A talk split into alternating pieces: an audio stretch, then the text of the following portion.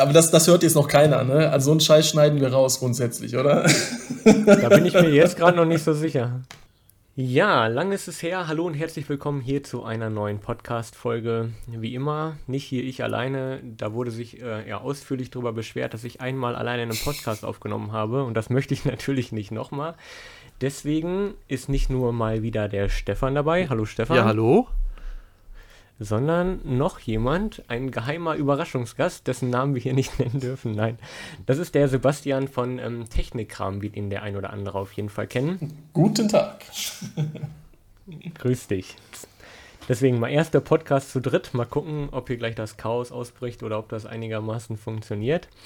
Und äh, ja, Themen haben wir einige nicht vorbereitet, aber ich glaube, wir gucken mal. Vielleicht stellst du dich einfach mal vor, Sebastian, was du so machst, woher man dich kennt. Ich meine, gerade wer sich im Hometic-Umfeld bewegt, der kennt dich auf jeden Fall. Ja, vielleicht nicht vom Namen her, sondern eher von dem, was er macht. Ja, ich habe dieses kleine seriöse Bild da oben in der Ecke. Ich glaube, das ist das Einzige, was man von mir immer sieht. Bei euch äh, kennt ja die Holzhütte von dir, Stefan. Nein, ich bin äh, Sebastian von Technikram, ähm, technikram.net, äh, um es genau zu nehmen. Ja, wir machen eigentlich fast ausschließlich Themen zu Hometic. Dann wird der eine oder andere sicher den Werner noch kennen, der ist auch äh, ganz groß bei uns äh, im Blog unterwegs. Ja, wir machen alles rund um das Thema ähm, ja, Hometic IP, ähm, Hometic Wired. Ähm, wir gehen ein bisschen tiefer ins Detail, ähm, ja, machen sehr viele Tutorials, haben auch in letzter Zeit sehr viele Eigenbauprojekte gemacht ja, das ist so das, was wir gerade so abhandeln. Und was man so mitbekommt, ihr seid ja schon ja, von Anfang an bald mit dabei, oder? Also schon, wie lange machst du das jetzt schon? Ja, ich habe Techniker mit seit äh, zwei Jahren äh, unter meinen eigenen Fuchteln. Davor habe ich, glaube ich, boah, seit sechs Jahren äh, mitgeblockt und ich glaube, Hometic machen wir jetzt seit, oh, weiß ich nicht, dreieinhalb, vier Jahren. Ich weiß, die ersten Artikel waren diese Einführungsartikel, wo dann wirklich gesagt haben, hey, hier CCU, Heizungssteuerung und sowas. Es ist schon was her, ich glaube drei Jahre. Und wie, wie seid ihr damit angefangen? Also, ähm, was war denn so die Intention? Oder hast du einfach mal gedacht, oh, ich habe Bock, irgendwie einen Blog zu machen oder so? Oder wie ging das los? Also der Blog Technikkram, den hat damals mein äh, guter Freund Marc Bruch, äh, schöne Grüße an ihn, falls er das hört, vor sieben Jahren mal als, als so Notizzettel angefangen. Der war eigentlich sehr IT-lastig. Also er kommt so aus der Windows-Welt. Da haben wir gesagt, hey, ähm, er hat für seine Kollegen so, so ein bisschen einfach was runtergeschrieben. Äh, keine Ahnung, sehr Fach, Fachthemen wirklich auf, auf äh, Windows-Ebene. Und hat er mich irgendwann gefragt, ob ich nicht Lust hätte mitzuschreiben. Ja, und ich habe dann ein paar Themen gesucht und war dann irgendwie gerade so ein bisschen äh, mit, mit, mit, äh, mit Smart Home am Liebäugeln und hatte dann einen sehr guten Kontakt zu EQ3, die mir dann auch echt einfach viel Zeug geschickt haben. Dann habe ich damit losgelegt und ja, seitdem ist das irgendwie, wie da sagt man so schön, historisch gewachsen. ja, und seitdem machen wir eigentlich fast ausschließlich Hometic. Ähm, in Zukunft soll das Ganze noch ein bisschen weiter ausgebaut werden Richtung KNX, aber ich glaube, da kommen später Informationen. Ne? Das, ohne dem jetzt was weg, äh, vorwegzunehmen, was wir noch besprechen wollen. Und du sagst die ganze Zeit wir. Ähm, wie viel seid ihr eigentlich, die da fleißig mitschreiben bei eurem Blog? Also ihr habt ja, ich glaube, fast täglich habt ihr einen Artikel, oder? Ah, jetzt in den Sommermonaten nimmt es immer so ein bisschen ab, aber in den Wintermonaten schon. Also wir sind, boah, wie viele sind wir? Das ist immer so ein bisschen, bisschen fliegende Crew. Wir haben, äh, der, der Michael ist bei uns fest. Ähm, ja, dann der Werner, ähm, ich. Dann haben wir noch ab und zu Gastbeiträge, viele. Das hat ja in letzter Zeit nicht mehr so, so häufig, aber ähm, ich sag mal so fünf, sechs Leute sind wir, die regelmäßig ähm, Artikel schreiben an der Stelle. Ja. Auf jeden Fall echt cool. Also eure Seite, ja, ich denke mal, die meisten kennen die auf jeden Fall. Und aber ihr macht ja nicht nur Technikkram, sondern auch die Smart-Fabrik ist da ist auch noch ein bisschen unter deinen Fuchteln. Ja, ne? das ist unser neuestes Projekt, weil wir halt sehr viele Anfragen auch ähm, von unseren Lesern bekommen haben, äh, ob wir gesamte Projekte umsetzen. Habe ich mich äh, mit meinem Kollegen, äh, auch dem Sebastian heißt er, ähm, zusammengesetzt und haben die Smart Fabrik gegründet. Das ist ein Ingenieurbüro, wo wir uns ausschließlich dem Thema Smart Home äh, gewidmet haben und dort quasi gesamte Projekte machen. Also ich vom Einfamilienhaus, wo, wo wir die gesamte Planung übernehmen, bis nachher hin äh, zu, zu wirklich individuellen Projekten, wo wir Systemerweiterungen durchnehmen. Wir sprechen jetzt auch gerade mit Bauträgern und sowas. Also super interessante Geschichte. Und ähm, ja, das mache ich jetzt seit November äh, letzten Jahres wirklich in Vollzeit. Das sieht man auch ein bisschen daran, dass ich die Anzahl der Beiträge seitdem erhöht habe, weil ich dann wirklich auf Vollzeit für das Thema Smart Home zur Verfügung stehe. Ja, und unser neuester Wurf, ähm, der ist jetzt seit drei Tagen äh, online, ist ähm, der neue Webshop Smartkram. Ähm, das ist so das dritte Projekt, was gerade ähm, unter, sage ich mal, dem, dem Hauptschirm der Technikkram läuft. Aber da können wir gleich gerne nochmal drüber sprechen. Das heißt, bei der Smart Fabrik ähm, können dann Leute auf euch zukommen, die sich das Thema. Ja, wer, wer ist denn eure Zielgruppe eigentlich? Leute, die so gar keine Ahnung haben oder versierte Nutzer, die euch über den Blog zum Beispiel jetzt schon kennen oder dich oder bestehende Systeme, die ihr dann erweitert oder was macht ihr da so ja, für Projekte? Oder ist das so für, für denjenigen auch geeignet, der so, ja, so gar keinen Kontakt bisher damit hat. Also wir, und die Idee war so ein bisschen Technikkram holen wir wirklich die technisch versierten Leute äh, ab, die, die wirklich schon eventuell eine, Installation zu Hause haben und die Tutorials an die Hand geben, äh, wie sie Sachen umsetzen können, wie sie eventuell Ideen äh, finden. Das ist so ein bisschen Technikkram. So, und die Smart Fabrik zielt eigentlich auf die Leute ab, die das Thema ähm, Smart Home total interessant finden, aber nicht den, den technischen Zugang dazu haben, um zu sagen, hey, ich, ich, kümmere mich um alles selber, ich weiß, was eine CCU ist, ich programmiere das alles selber. Ähm, die Smart Fabrik zielt eigentlich äh, mehr auf die Kunden ähm, ab, die, die ein Smart Home haben wollen und das nachher läuft und gar nicht so, wie die Technik dahinter funktioniert.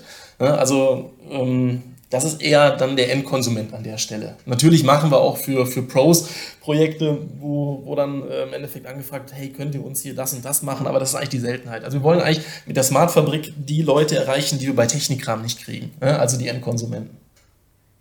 Und äh, vielleicht magst du mal ein bisschen, hast du irgendwie ein cooles Referenzprojekt oder so, über das man sprechen könnte? Gibt es da schon irgendwas, was spruchreif ist, worüber man vielleicht oder ist natürlich immer schwierig, über Privatprojekte von anderen Leuten zu reden. Aber ja, unsere Promis sind da immer so. Wir müssen ja keine Namen nennen. Ne? also, wir haben wirklich echt ein paar super coole Projekte. Ich glaube, ähm, ich weiß, dürfen wir es an der Stelle schon sagen, Stefan? Ja, mach ja. ruhig. Wir werden. Für unsere Podcast-Jünger werden wir natürlich alles hier schon vorab ein bisschen okay, erzählen, okay, was so okay. alles kommt und was, was wir im Geheimen alles geplant haben. Ja, also vielleicht dann, so, dann plaudere ich das Geheimnis mal aus. Wir werden dazu ein recht schönes, schickes Video zusammen mit Stefan machen. Also Smartfabrik, Technikrahmen ähm, in Verbindung mit, mit deinem Channel, wo wir mal zeigen, ähm, was so alles möglich ist mit Hometic. Und ein, ein Projekt ist da wirklich total interessant.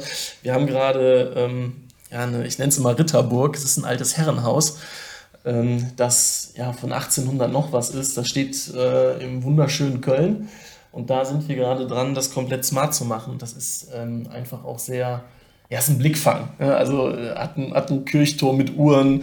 Das wird wirklich ein äh, echt cooles Projekt. Da haben wir auch eine richtig schöne Siedle-Klingelanlage mit, mit oh, ich glaube, mittlerweile sieben, acht Bildschirmen äh, mit Smart Gateway. Also das ist wirklich ein super geniales Projekt. Dann haben wir noch ein äh, anderes sehr interessantes Projekt in Düsseldorf, so eine riesen Penthouse-Wohnung, war früher eine alte Weinabfüllung, so eine, äh, mit alten äh, Backsteinmauern, 450 Quadratmeter, mit, mit Beamer-Steuerung, ähm, ja, überall indirekte LED-Beleuchtung mit, mit RGBW-Controllern, äh, Alarmsystem. Also das sind so, so die, die Highlights, die wir jetzt hatten. Ich, ähm, wie gesagt, das eine Projekt, das werden wir auch verfilmen, da werdet ihr auch ein paar Live-Bilder dann bei, ja, oder auf Stefans Channel sehen. Ich glaube, das wird recht spannend. Ah, das klingt eigentlich cool mit der Burg. Ich, ich stelle mir das gerade eben so vor. Also wenn das alles smart sein wird und habe jetzt gerade diesen Glockenturm da noch im Kopf, von dem du gerade gesprochen hast und dann schön hier Alexa, läute die Glocke. Und dann geht's halt richtig los. Das war auch meine erste Idee. Der hat leider keine, aber das war genau das habe ich ihm auch vorgeschlagen. Und ich so, wollen wir nicht die Glocke Smart Home mäßig läuten? Jedes, jedes Mal, wenn du nach Hause kommst, läutet die Glocke dreimal. Genau. damit alle Bescheid wissen im Umkreis von fünf Kilometern. Ach, guck. Sie, sie sind wieder zu Hause, ja.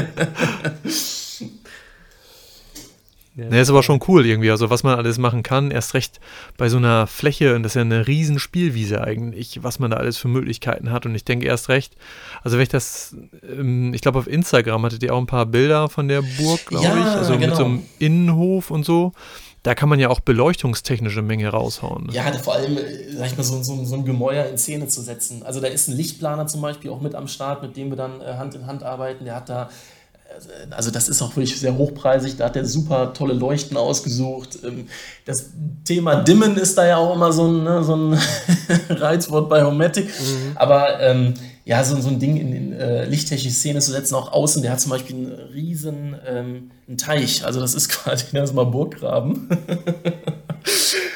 Und da kommt auch jede Menge Beleuchtung hin. Dann hat er eine riesen ähm, Allee-Einfahrt, da, da steuern wir auch Lichter an. Ähm, dann, ja, in Räumen generell. Ne? Also auch alles indirekte Beleuchtung, riesen Deckenhöhen sind da. Ähm, das ist schon echt spannend. Aber wie gesagt, da wird es auf jeden Fall ein paar schöne Bilder zu geben an der Stelle. Ja, cool. Das heißt, die Elektroinstallation habt ihr komplett rausgehauen und 100% neu gemacht. Genau, also wir haben, wir, also wir sind ähm, bei dem Projekt machen wir die komplette Planung. Wir haben dann unseren Partner-Elektriker, die haben wir eigentlich bei allen Projekten, also installieren an der Stelle nicht, ne, sondern wir, wir planen nur. Und ähm, die komplette Elektrik wurde da rausgerissen, weil die halt dementsprechend alt ist und ähm, wird komplett neu gezogen. Das heißt, äh, das ist im Endeffekt keine, äh, sag ich mal, Standard-Hausinstallation mit, mit äh, NIM 1.5, sondern da kommen teilweise Leitungslängen zustande, wo man auf einmal schnell bei einer normalen 16 Ampere abgesicherten Dose mit, mit, mit 4 Quadrat ist. Ne? Also das ist elektrotechnisch schon kein, sage ich mal, normales Einfamilienhaus. Und dann auch mit der riesen Siedle-Installation, da liegen ohne Ende ähm, Signalkabel, weil, weil von der Ausdehnung her einfach, zum Beispiel die, die, die, so, eine, so eine Stele ist das, das ist so eine, so eine Säule mit, mit Kamera drin, die in der Toreinfahrt steht, die ist zum Beispiel 150 Meter entfernt. Ne?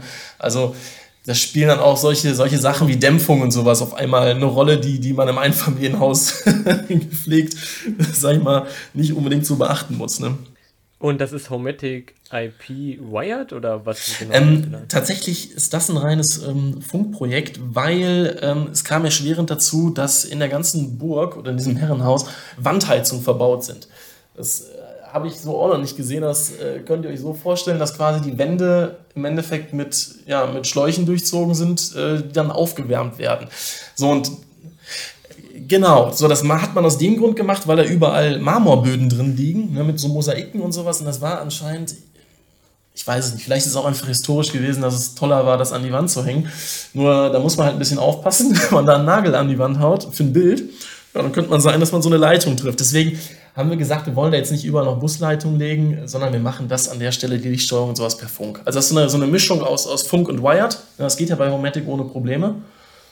Ja, und dann über eine CCU dann äh, alles fertig programmiert und äh, hoffen, dass es am Ende auch funktioniert. wie, wie lange seid ihr da jetzt schon dran? Wie lange dauert so eine Planung? Gut, das ist natürlich jetzt ein sehr großes Objekt, aber. Ja, im Grunde ist es halt immer schwierig. Ähm, es kommt auf den, auf den Bauherrn an. Jetzt, das ist natürlich eine, eine super individuelle Sache. Ähm, der hat uns irgendwann mal glaube, vor einem Monat angeschrieben. Da hatten wir die ersten Ideen, waren jetzt schon drei, vier Mal vor Ort, äh, haben Vorschläge gemacht. Ne? Also es ist ja auch meistens, was, äh, was ist möglich, was kann man machen. Ähm, und ich sag mal, so eine, bis man so eine, so eine Planung umgesetzt hat, da vergehen irgendwie so drei, vier, fünf Tage, die man dann wirklich intensiv plant. Und äh, dann machen wir im stillen Kämmerlein die, die ganzen ähm, Elektroplanungen, wie Kabelzuglisten, äh, Schaltschrankplanung. Ähm, das ist jetzt in dem Fall nicht so hoch, weil es ja wie gesagt viel Funk ist. Also ich denke mal, mit so einem Projekt äh, in Summe ist man da zwei Wochen dran beschäftigt. Und dann natürlich auf der Baustelle äh, ist immer so ein bisschen abhängig, welcher Elektriker da mit am Start ist. Aber ja, grundsätzlich zieht sich sowas natürlich so ein Bauvorhaben. Ich meine, du weißt ja selber, Matthias, jetzt gerade, das zieht sich natürlich auch mal schön in die Länge. Ne? ja, definitiv. Ähm, aber jetzt hat ja nicht jeder unbedingt so ein Anwesen, sage ich mal. Und ähm, jetzt interessiert man sich als Normalsterblicher für äh, smarte Gebäudetechnik. Ähm, wie sieht das dann generell aus? Man kommt auf euch zu, sagt, ich möchte das gerne machen und dann sagst du, ihr installiert das dann nicht. Das heißt, ist eigentlich ja egal, wo der Kunde dann sitzt. Ne? Ich meine, ihr sitzt ja in Köln Genau. Und ähm, wenn ich jetzt aber in München bin oder so, dann plant ihr das trotzdem oder ähm, und gebt es dann an lokale Elektriker weiter oder wie stelle ich mir das vor? Genau, also wir machen auch sehr viele Fernprojekte. Also es gibt immer so bei uns so, sage ich mal, zwei, zwei Arten von Projekten. Einmal, was über Architekten, Bauherren kommt, was wir hier im Umkreis haben. Da haben wir natürlich auch viel Ortspräsenz. Dann haben wir unsere eigenen ähm, Elektriker, mit denen wir sehr viele Projekte jetzt schon gemacht haben, wo wir einfach wissen, hey, den können wir blind vertrauen, den geben wir unsere Unterlagen, das läuft.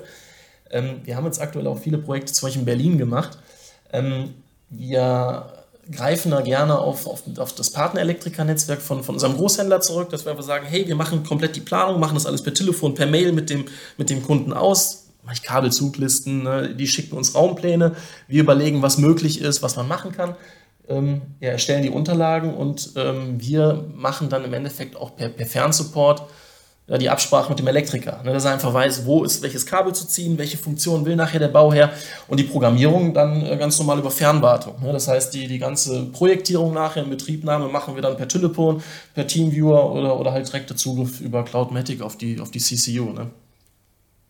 Mhm. Das heißt, aber eigentlich ähm, wie ist dann so das Bild der Elektriker? Das heißt, äh, ihr habt die komplett fertige Planung, sagen die dann, äh, ihr macht irgendwie aber unseren Job oder wie kommt das an? Hast du da Erfahrungen?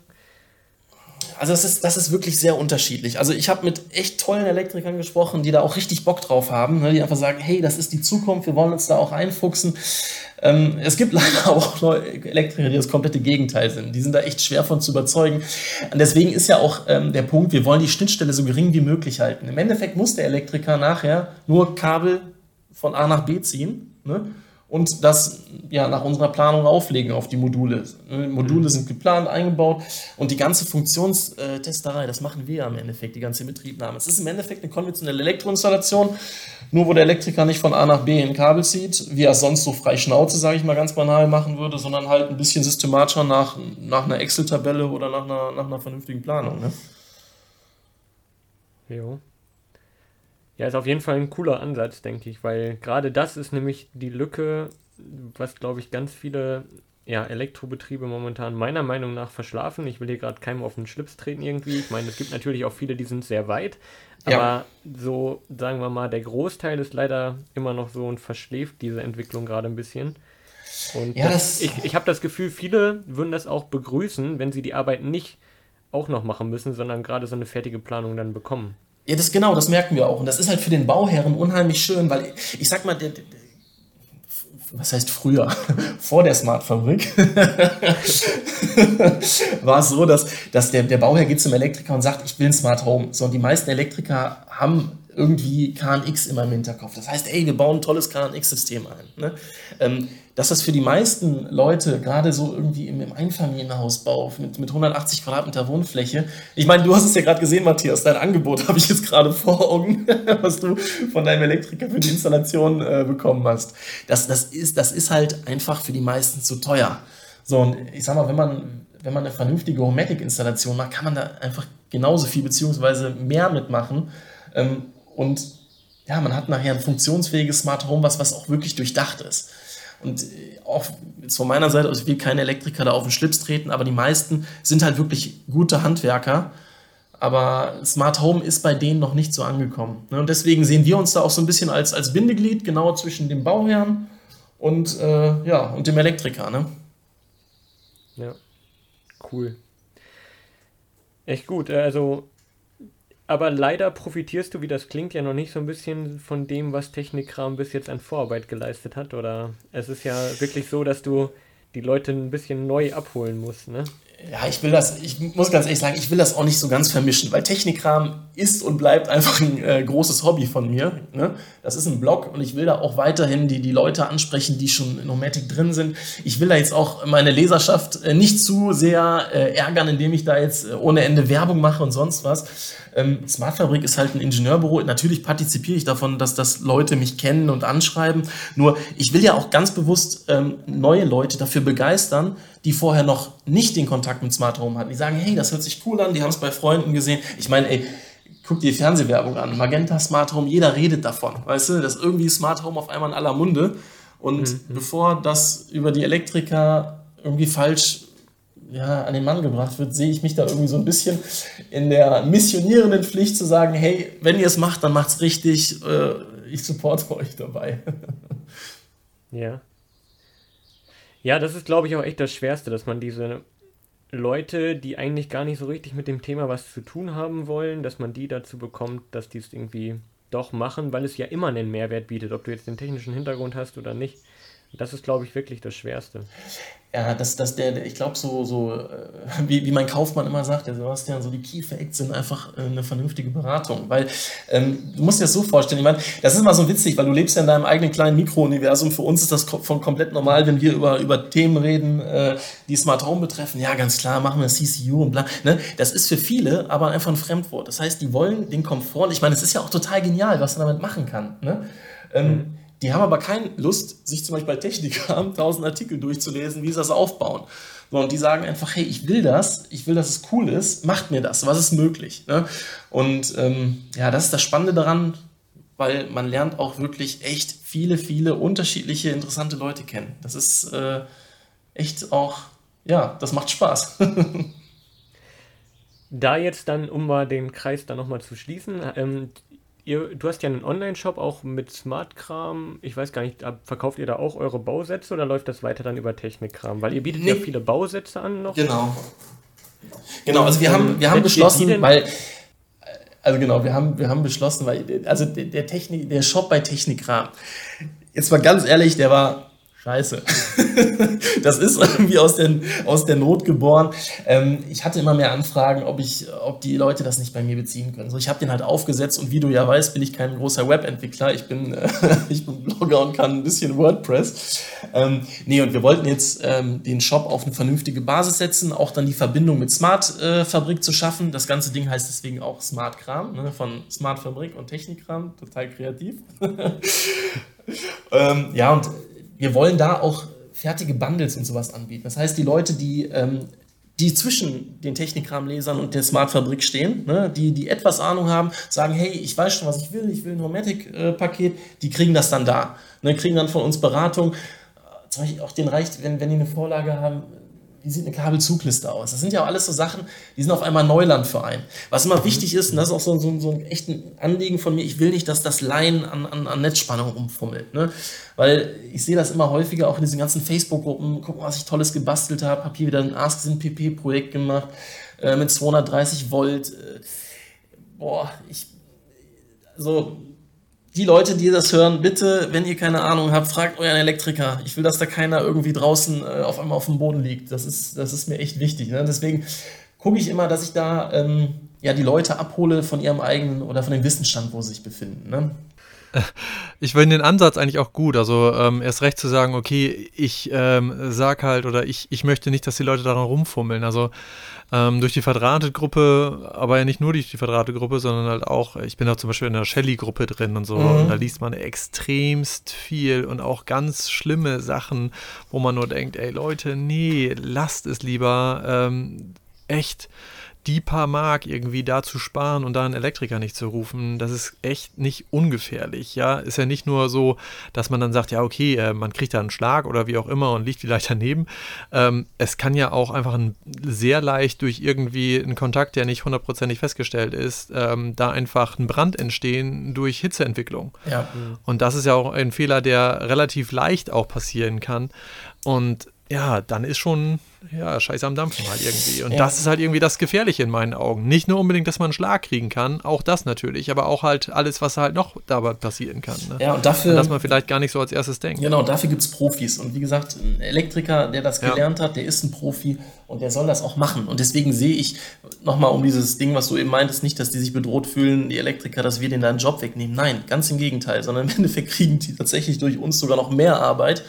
Weil, wie du schon sagtest, Stefan, es gibt genau die Sachen, die wollen wir ausschließen. Das heißt, lass die Profis das machen, was sie können.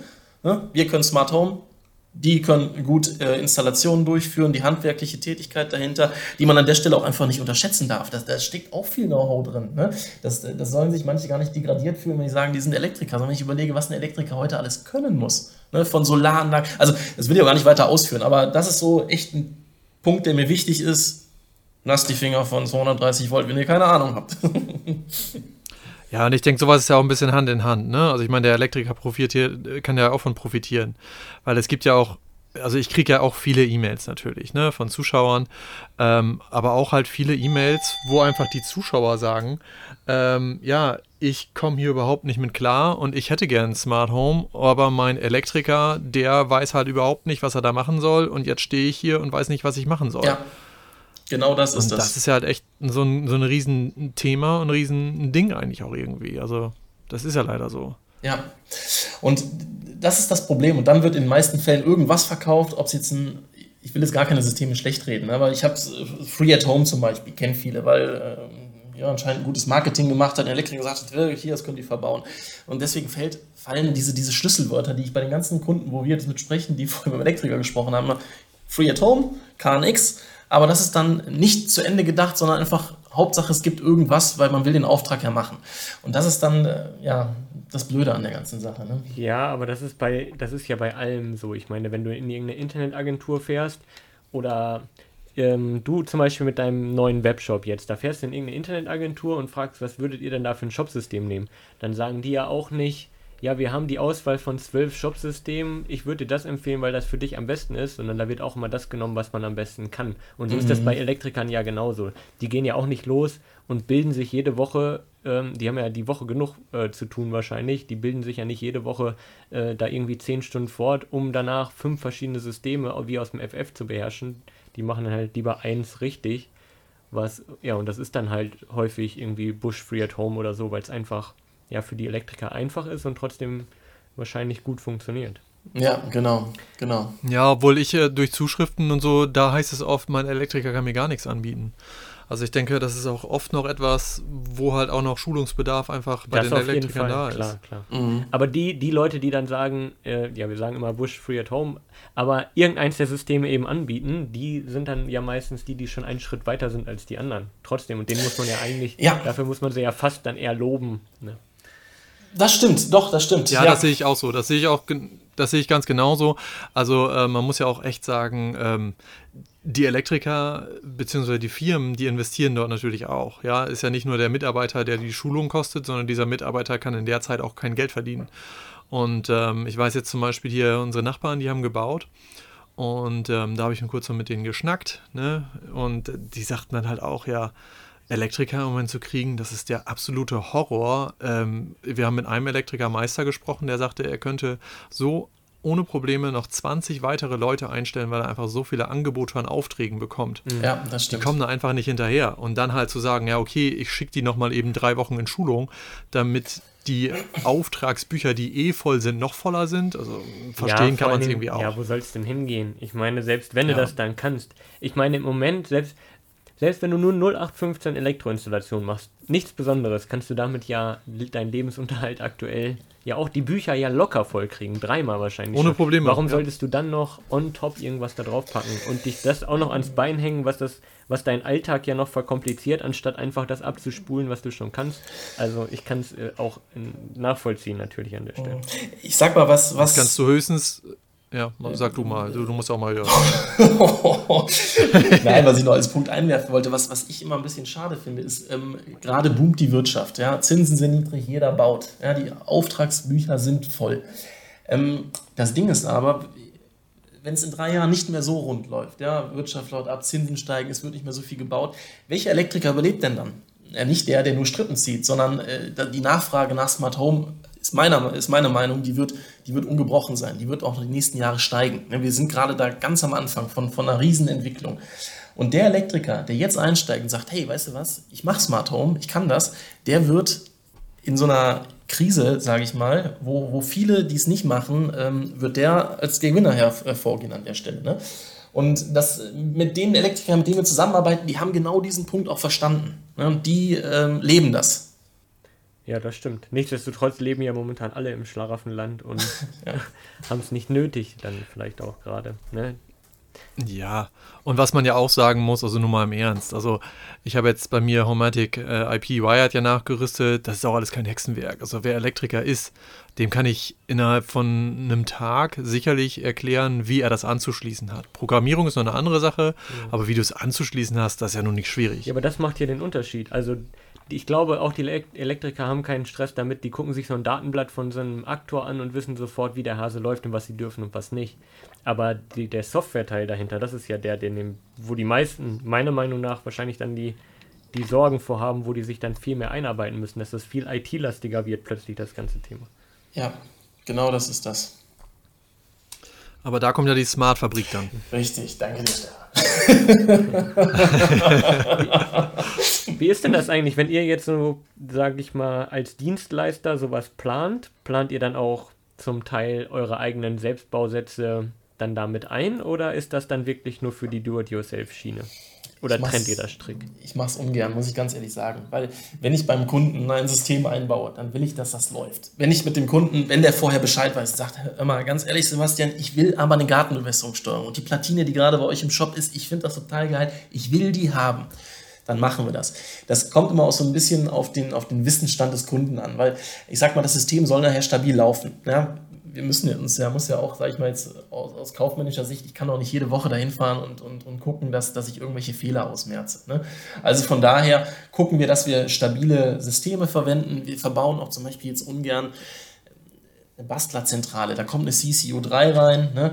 Ähm, ja, ich bin auch zum Beispiel kein Riesenfan von, von Doorbird und sowas. Ich nicht, dass Leute hier töten, wenn sie das hören. Aber wenn man, ähm, sag ich mal, hochpreisige Projekte baut, ähm, macht, dann, dann, dann ist es sinnvoll, da das System so stabil auszulegen, ähm, ja, dass man da wenig Probleme hat. Ne? Also ich würde bei mir zu Hause ganz andere Sachen machen als beim Kunden. Ich glaube, darauf wolltest du abzielen, oder? Ja, ja, ja.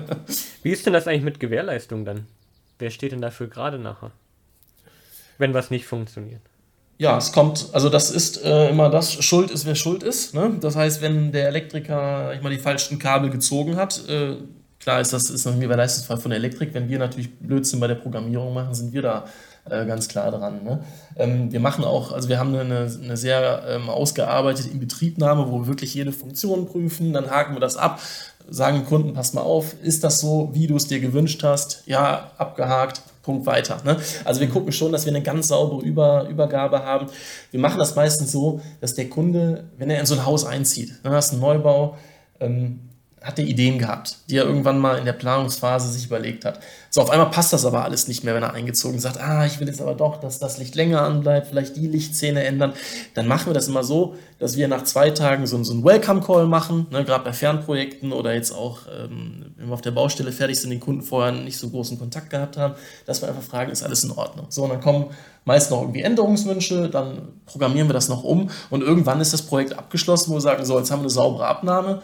Ähm, wir haben mit den meisten Kunden dann aber auch so Wartungsverträge, ne, dass wir einfach sagen, hey, ihr habt vier Stunden ähm, im Jahr, äh, die ihr nutzen könnt, um, um kleine Umprogrammierung zu machen.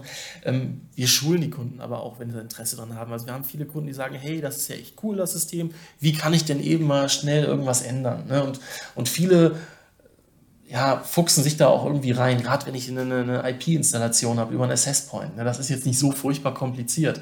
Ähm, ja, und, und es gibt dann auch Kunden, die sagen, hey, äh, ich brauche nur noch ein bisschen Hardware äh, nachbestellt, ich habe das selber programmiert. Und ich bin dann immer erstaunt, wie kreativ teilweise die Leute da werden. Also das ist schon echt spannend, wirklich. Das, ist, äh, das macht doch richtig Spaß. Mhm. Und der Kunde darf dann auch wirklich selber dran und weiter Sachen verändern? Oder sagt ihr dann, ja, dann ist er mit Gewährleistung schlecht, also das können wir dann nicht mehr garantieren?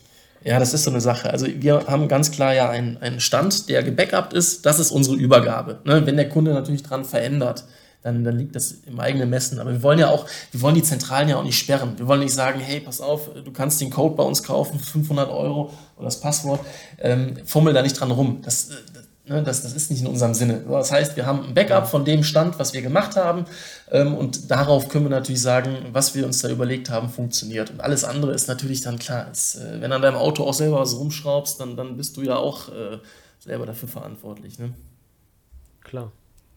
Aber macht ihr dann auch eine Einführung im Sinne von, ähm, so kannst du ein Programm erstellen, so kannst du eine Direktverknüpfung erstellen und ähnliches? Oder ist es dann einfach etwas, was einfach ja, den Rahmen sprengen würde? Also wenn der Kunde das will, wir können es ja einfach reinpreisen. Wenn er sagt, pass mal auf, Jungs, ähm, ich habe Lust, dass, dass, dass wir nachher dann nochmal eine kleine Schulung machen, ähm, irgendwie fünf Stunden, dass wir dann entweder per Fern, Fernzugriff oder halt auch wirklich vor Ort präsent sind und sagen, hey, wir erklären dir nochmal, wie das geht, so die Basics. Ähm, ich verweise bei den meisten Fällen auch gerne auf Technikram Artikel. Ne? Wenn jemand sagt, immer, wie kriege ich denn, keine Ahnung, einen Aussperrschutz oder sowas hin, dann sage ich, guck mal, ich habe doch bei Technikram was geschrieben. Brauche ich dir nicht berechnen. Guck einfach. Ne? Da ist es ziemlich gut erklärt. Also da sind wir flexibel. Das sind, ja, wir sind von den, von den Projekten so flexibel, dass wir auch sagen, hey, wenn, wenn ihr nur eine Kabelzugliste braucht, dann erstellen wir nur eine Kabelzugliste. Ne? Also, ja, wir sind ein junges Unternehmen. Wir sind da für jegliche Sachen offen. Ne? Ja, aber ich glaube, das macht es auch aus und das macht ja auch Smart Home aus, dass jedes Projekt irgendwie anders ist. Wäre es von der Stange und man könnte es immer ja, eins zu eins kopieren, dann wäre es ja nicht mehr smart, dann wäre es ja einfach nur irgendeine weitere Box und das macht, glaube ich, den Unterschied unterm Strich. Ja, klingt auf jeden Fall spannend und ich glaube, das ist auch ein riesengroßer Markt irgendwie. Ähm, um mal jetzt äh, ein Thema weiterzukommen, ähm, es sei denn, ihr habt da noch was zu, ähm, ging es ja auch, also Sebastian hat es ja am Anfang auch schon kurz erwähnt, dass ihr nicht nur Homatik macht, sondern auch noch bald was anderes. Ja, Matthias, wie, wie, inwieweit wissen denn deine Leser, Hörer, äh, Zuschauer ähm, schon was über das Thema? Du bist da ja schon mal ein bisschen vorgeprescht, oder? Ja, noch nicht so, aber also jetzt, wenn, wenn das hier veröffentlicht wird, auf jeden Fall mehr. okay. Also, sag, willst du es oder? das macht's doch nicht so spannend. Ah, das magische, magische Wort und die Abkürzung mit drei Buchstaben. KNX. Also, ähm, ich hatte es ganz kurz mal in einem ähm, Blog bei Technikram äh, ange, angeteasert. Ähm, wir machen jetzt auch demnächst KNX. Ähm, wir sind auf dem Weg, uns zertifizieren zu lassen damit wir das auch ganz offiziell mit dem, äh, mit dem schönen Logo machen dürfen. Äh, wir wollen ähm, auch das Thema KNX beackern. Dass wir einfach sagen, hey, es gibt eine Alternative. Homatic ist cool, definitiv. Aber wir sind nicht mit EQ3 verheiratet. Das heißt, wir wollen auch gerne ein paar Alternativen vorstellen. Und ich sehe KNX als, ja, wirklich ähm, als gute Alternative. Es gibt auch viele andere Systeme auf dem Markt. Man kann nicht alles machen. Ich habe mich dazu entschieden, dass ich mich in KNX mehr einfuchsen will. Ja, Matthias, du ja auch, oder? Ja, definitiv. Also ich bin, ich finde nach wie vor, also anders. Ähm, als ich irgendwie vor sechs Jahren oder so mit dem Thema Smart Home angefangen habe, habe ich immer gedacht, KNX, das ist doch nur überteuerter Quatsch, das braucht man doch unterm Strich eigentlich nicht. Aber je länger man sich damit beschäftigt, umso alternativloser wird es irgendwie einfach. Ich weiß nicht, mhm. warum das so ist, aber es gibt ja kein anderes System, was das kann. Und deswegen, ja, vielleicht auch nochmal die Frage vorab nochmal an dich. Wo, wo grenzt du das Ganze denn für dich ab? Also wann setzt ihr Homematic ein und wann KNX? Ich meine, das sind ja schon zwei äh, ich, ich, Welten, die man nicht... Ich will noch ein bisschen weiter ich, ich quatsche jetzt einmal dazwischen, denn ich will noch ein bisschen weiter davor greifen eigentlich. Ja. Ähm, und zwar kenne ich mich ja, Gott sei Dank, wie viel, vielleicht auch der ein oder andere Zuhörer jetzt auch an der Stelle, ich kenne mich quasi gar nicht aus mit KNX. Ähm, hab mal in das Video ein bisschen reingespult, da bin ich ganz ehrlich von dir, Matthias. Ähm, hab mir das aber auch nicht ganz angeschaut. Darum vielleicht auch ideal jetzt für diese Podcast-Folge, denn äh, ich kann halt sehr dumme Fragen stellen, die vielleicht der ein oder andere Zuhörer sich auch stellt. Und ähm, die erste Frage, die ich jetzt mich nämlich jetzt gerade eben schon gestellt habe, ähm, Sebastian, du sagtest zu mir, dass du ähm, so eine Zertifizierung jetzt mitgemacht hast, damit du das auch irgendwie, dass du dieses Logo äh, nutzen darfst oder wie auch immer. Also was hat denn das mit dieser Zertifizierung auf sich? Also warum brauchst du die oder warum braucht ihr die oder was soll das mit dieser Zertifizierung da an der Stelle? Ja, also das ist, sage ich mal, eigentlich nicht notwendig. Ähm, da, also für, für Technikkram brauche ich das nicht. Ich ziele darauf ab, weil ich gerne auch später äh, auch mehr in, ins Gewerbliche rein will, dass wir auch mit, das ist nämlich genau der Punkt, Matthias, was du eben meintest, aber da kommen wir gleich nochmal zu. Ähm, wenn du gerade im Gewerblichen bist, ähm, ist es wichtig, dass du irgendwas vorlegen kannst. Papier ist immer irgendwie was wert. Ja? Da steht dann drauf, okay, du hast die Schulung besucht, du hast äh, die Prüfung bestanden, du bist offiziell KNX zertifiziert. Das ist ja eine Organisation, die vergibt das. Ne? Und ähm, das heißt aber nicht, dass du es kannst. Das ist, sage ich mal, die absoluten Basics. Ne? Ähm, um KNX richtig zu können, brauchst du, glaube ich, ein, äh, bisschen mehr als nur diese eine Schulung. Das sieht halt einfach schön aus. Du hast halt dann, äh, ja, du hast ein Zertifikat, irgendwas Offizielles. Ne? Ähm, ich sehe das. Ja, oder siehst du das anders, Matthias? Nee, ich würde das vergleichen ein bisschen wie wie bei einem Arzt oder so, der muss ja auch sein Studium und seinen Doktortitel machen, damit er das offiziell quasi behandeln kann. Und auch wenn das in irgendwelchen Büchern steht, ja, kriegst du es vielleicht irgendwie angeeignet mit Dr. Google, aber das hilft dir trotzdem nicht so weiter, wie wenn du das Ganze, ja, wirklich ernsthaft machen möchtest. Ich meine, gerade da in dem Bereich ist es ja schon so, ich habe zum Beispiel ja die ganzen KNX-Videos ähm, gemacht, aber. Ich muss ganz kurz dazwischenhaken. Ähm, der Handwerker ist jetzt da. Äh, das heißt, ich verabschiede mich kurz und bin dann gleich nochmal wieder da. Ihr könnt ja trotzdem ne? weitermachen. ich hake dann gleich nochmal wieder rein. Ja, wo waren wir stehen geblieben? Ähm, generell, wenn ich die Videos zum Beispiel mache zu KNX, ich bekomme ja danach auch Anfragen, kannst du mir helfen, mein Projekt zu planen? Ich möchte niemanden dafür bezahlen und so. Und dann denke ich mir auch immer, ich habe einfach nur ein paar YouTube-Videos über KNX gemacht ich werde dir bestimmt nicht dabei helfen und die Hand dafür ins Feuer legen, dass ich deine Planung jetzt mache. Und genau da setzt eben die Schulung an, dass die auch demjenigen die Sicherheit gibt, wie euch jetzt, dass man dann das Ganze ja wirklich auch in der Praxis einmal durchspielt, dass man alle möglichen Sachen mal umgesetzt hat und dass man einfach einen, ja, das gemacht hat, was das Bestmögliche ist und den ganzen Prozess einfach mal durchgegangen ist und nicht einfach so sagt, ach ja, du bist jetzt mein Testhaus, da bezahlt ja ein Kunde viel Geld für mm, und ich genau. mache jetzt einfach KNX-Planungen und das wird schon irgendwie klappen. Ja, das stimmt.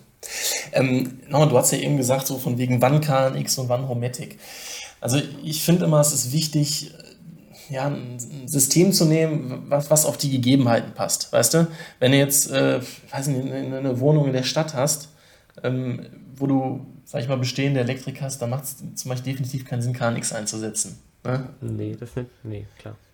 Also KNX ist eigentlich, sage ich mal, vorzugsweise in, in, in, hochpreisigen äh, ja, Gebäuden oder auch, sage ich mal, im gewerblichen einzusetzen.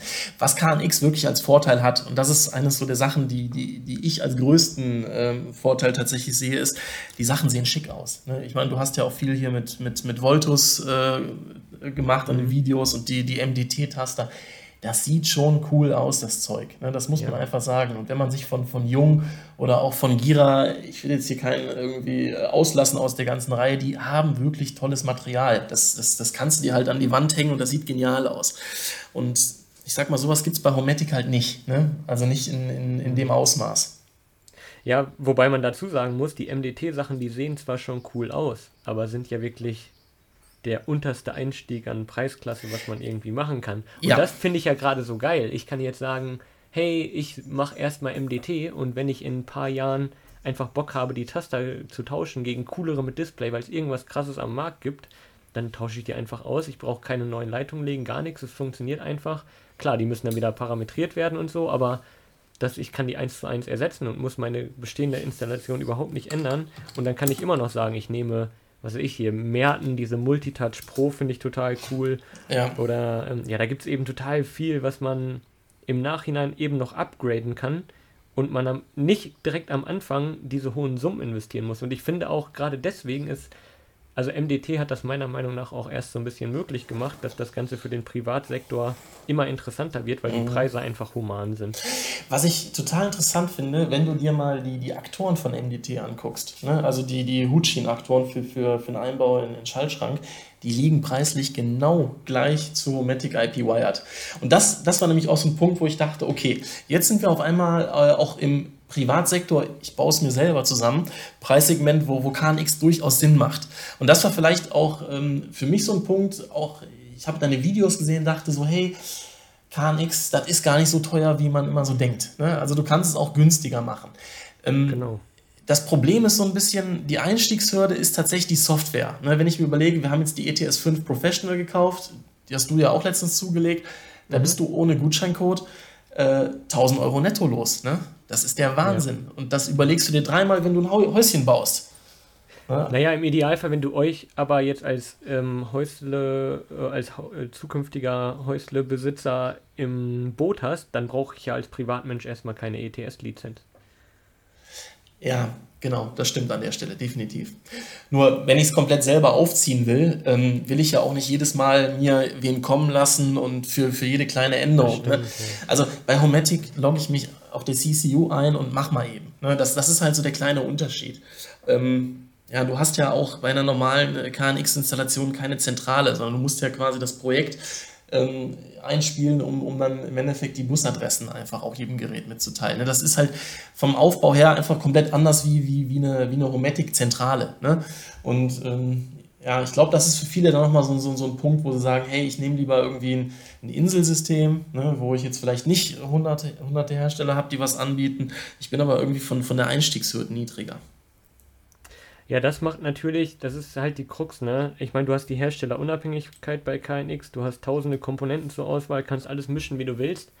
Aber dafür hast du natürlich immer noch die Association, die irgendwie die Software bereitstellen muss und für die Entwicklungsarbeit natürlich auch bezahlt werden will und die ja keine Hardware verkauft, von der sie lebt. Genau. Und deswegen muss ich das natürlich irgendwie finanzieren. Aber ja, da, eigentlich könnte man ja auch so ein Modell fahren. Jeder, ich weiß gar nicht, kostet das eigentlich Gebühren, wenn man äh, Komponenten auf den Markt bringen will mit KNX-Logo für das Ökosystem? Weiß ich gar nicht. Aber da könnte man ja sowas machen wie ähm, ABB, MDT, Merten, wer auch immer alles da drin ist, die schmeißen einfach was in den Pott, so ungefähr. Es gibt dann, was weiß ich, 2% Abgaben und von dem Erlös wird quasi die ETS weiterentwickelt und ist dafür kostenlos oder so. Ich weiß nicht, warum nicht einfach so ein Modell gefahren wird. Dann würde man das Ganze viel, viel mehr pushen und endlich mal diese Softwarehürde da rausnehmen, die den ganzen Markt eigentlich nur ausbremst.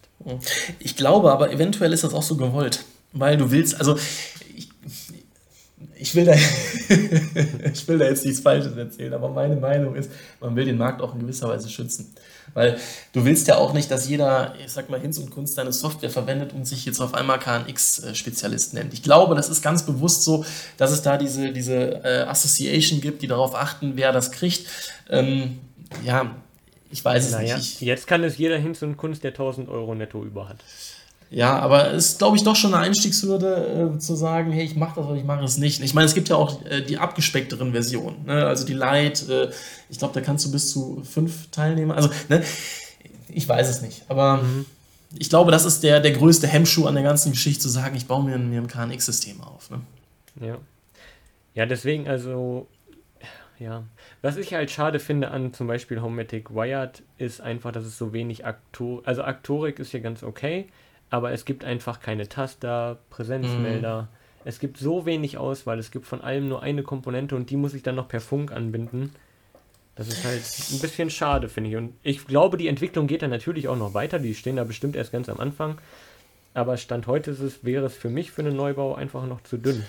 Also was, was, was immer ein ganz großes Thema ist, was ich jetzt auch in den Projekten erlebt, äh, erlebt habe, wo wir Homatic IP Wired eingesetzt haben, äh, die Dimmbarkeit.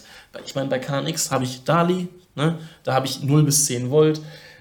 Alle Standards, die die Branche irgendwie unterstützt. Ne? Ja. So, und bei, bei Homatic äh, IP Wired habe ich halt Phasenabschnitt.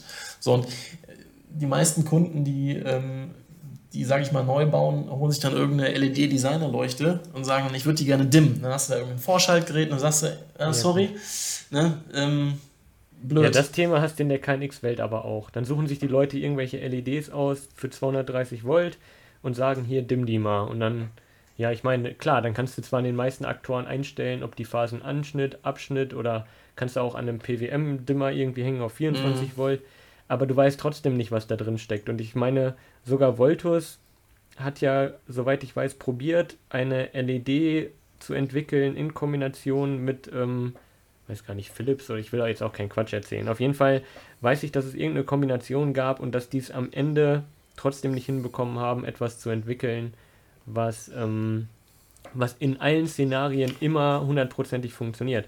Zum mhm. Beispiel habe ich auch mit einem Elektriker gesprochen, die haben das getestet mit dem Loxon-System und hatten LEDs von Osram oder so. Und dann haben die wunderbar funktioniert und dann haben die das getestet und haben einfach davon 500 Stück bestellt für ein neues Projekt. und dann war das eine andere Charge und dann haben die da irgendeine Komponente ausgetauscht und alles hat geflimmert und ging nicht mehr. Und das ist halt immer ein Problem, egal ob du bei KNX, Formatic oder wo mhm. auch immer bist.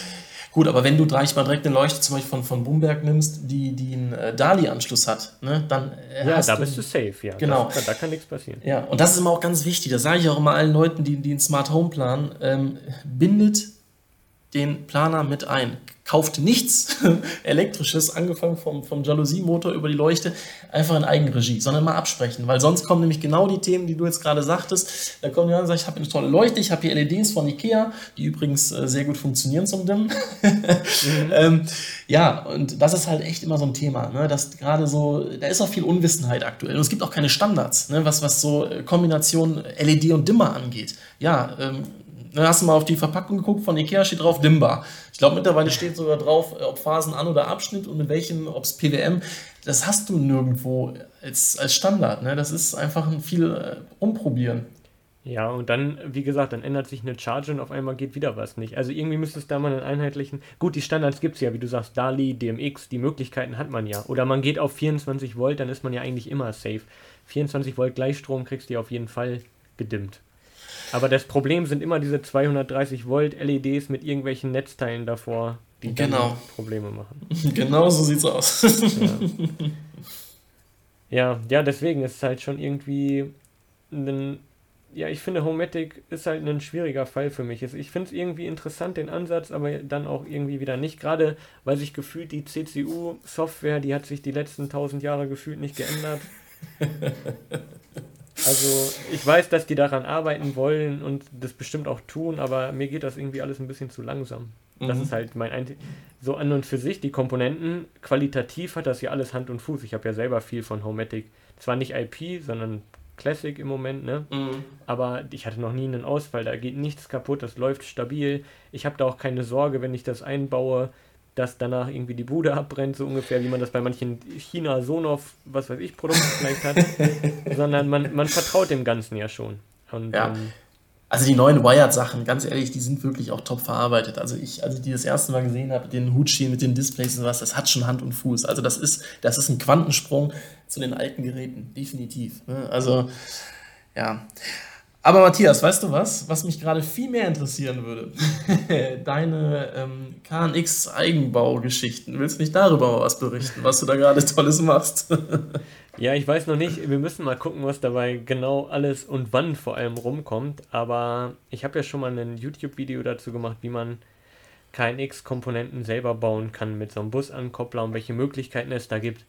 Und ich meine, das Echo dazu war ja, sagenhaft wäre fast untertrieben. Ich, also mein Mailpostfach ist danach auf jeden Fall explodiert mit irgendwelchen Vorschlägen und so. Und deswegen haben wir uns dazu entschieden, dass wir beide da auch in Zukunft ja auf jeden Fall mehr machen möchten, möchten, weil du hast ja schon viel Erfahrung, was die ganzen Selbstbausätze angeht, bist auch mit ähm, Elektronik sehr viel vertrauter als ich und äh, ja, da finden wir auf jeden Fall coole Projekte und ich glaube, da gibt es so, so viel. Mein Zettel, der ist schon wird jeden Tag länger, was man alle machen kann und wo es auch wirklich Lösungen, die es am Markt einfach nicht gibt, die man relativ einfach umsetzen kann.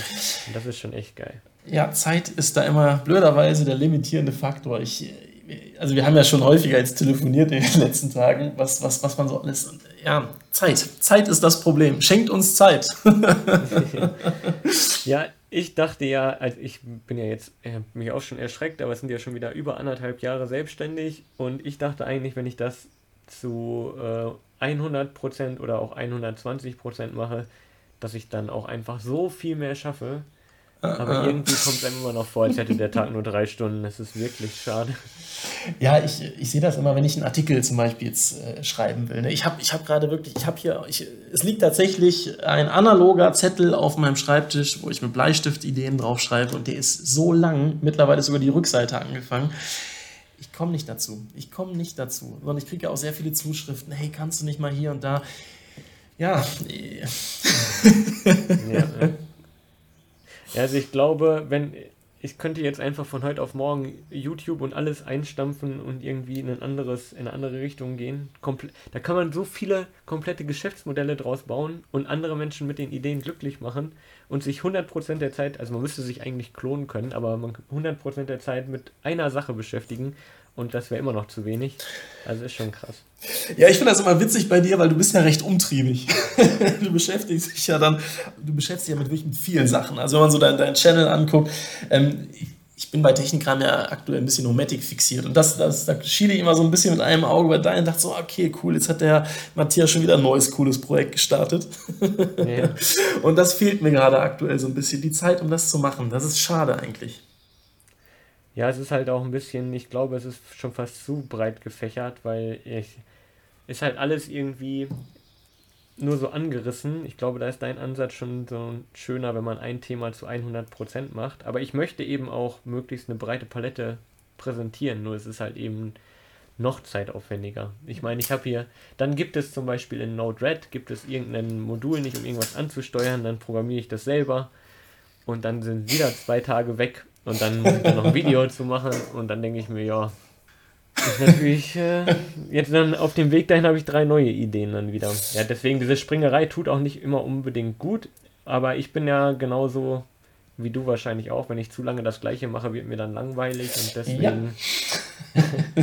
deswegen, ähm, ja, ist das so breit gefächert. Hm. Aber in welche Richtung willst du in Zukunft gehen? Gibt es irgendein Thema, wo du sagst, boah, da hänge ich jetzt gerade irgendwie oder da schlägt mein Herz zu, wo ich sage, boah, da, da will ich viel mehr machen?